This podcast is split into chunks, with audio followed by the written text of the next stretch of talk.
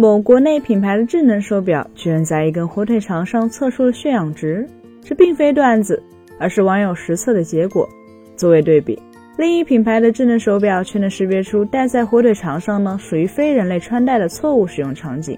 对此，有网友在这段视频评论区表示，可能是做火腿的那只猪还可以抢救一下。随即，各路网友开始了整活，纷纷用智能手表测起了纸巾、玩偶等物件的血氧。究竟是这个品牌的智能手表设计失误，还是这一切背后另有原因呢？其实问题的答案要从目前智能手表乃至家用血氧仪的原理说起。生物学课本早已告诉大家，人体吸入的氧气是通过血液里的血红蛋白来运送到各个器官的。血红蛋白则分为了有氧和还原两种，而所谓的血氧饱和度，指的就是含氧血红蛋白与氧气结合在血液中的总结合血红蛋白容量中的百分比。最准确的血氧饱和度当然是通过采集动脉血来实现，但动脉血标本的采集则需要专业技术，通常也只有医疗机构有条件进行。既然直接测试血氧的方式在消费级场景不现实，厂商们就选择了通过间接的方式来实现这个目标，也就是利用血红蛋白吸收光谱的特征来推算血氧饱和度。有氧血红蛋白更多吸收红光，但对红外光不敏感，而无氧的还原血红蛋白则完全相反。智能手表手环只需发射两种不同波长的红光和红外光，穿透皮肤到血管，反射回来的红外线和红光由光敏二极管接收，再根据发射和回收光量的差值，也就是光吸收比率来推算血氧饱和度即可。要知道，物体反射光是自然规律，在这一套血氧检测方法中，设备或算法是完全没必要识别生物的，只需要计算光吸收比率，校验经验公式即可。所以，智能手表检测出火腿肠的血氧这件事，本质上就与橙汁的抗原检测呈阳性一样，错误的输入会产生错误的结果，输出只对有效的输入负责。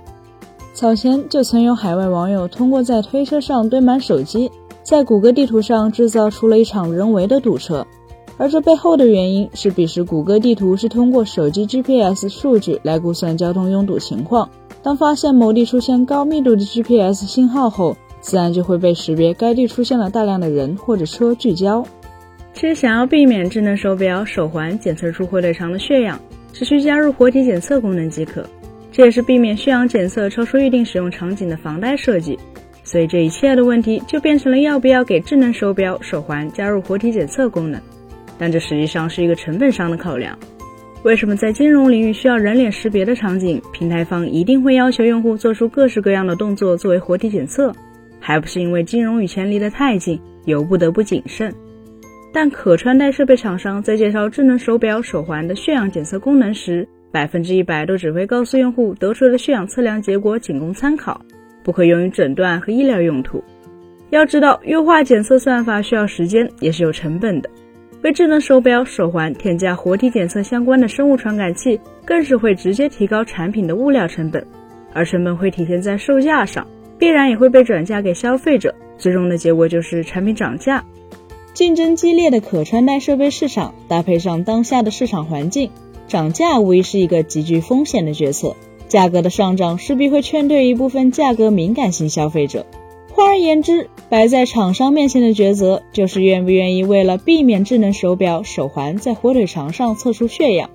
选择冒着可能失去一批潜在用户的代价，在设备上增加活体检测功能。面对这道选择题，有的厂商给出的答案是：不能为了某些特定场景而涨价，只需要为应用在人体上的场景输出的结果负责即可，进而实现更具竞争力的价格，以其最大限度覆盖消费群体。事实上，在此次火腿肠血氧事件中出现的另外一款产品。其早期型号中曾是出现过能给空气测量心率的情况。随后这家厂商的策略是为其升级算法，并增加生物传感器来实现活体检测。但做出相关决策的背后，是其通过智能手表的各项健康指标监测切入医疗的核心环节。到目前为止，这家厂商已手握三张 FDA 的医疗器械认证，而其在医疗健康领域的终极目标。是让该系列产品的各项健康检测指标从仅供参考变成有意义的医疗数据。简单来说，有的厂商出于自身的考量，愿意在消费者几乎用不到的场景支付成本，但有的厂商不愿以产品价格上涨的代价来为这种小概率事件支付额外的成本。两种选择并没有对错之分，而与之相对的，是否愿意为自己完全用不到的功能付费，显然同样也是消费者的自由。本期节目就到这里了，更多精彩大家可以关注我们三一生活的官网或全民来同名账号查询更多信息。咱们下期再见，拜拜。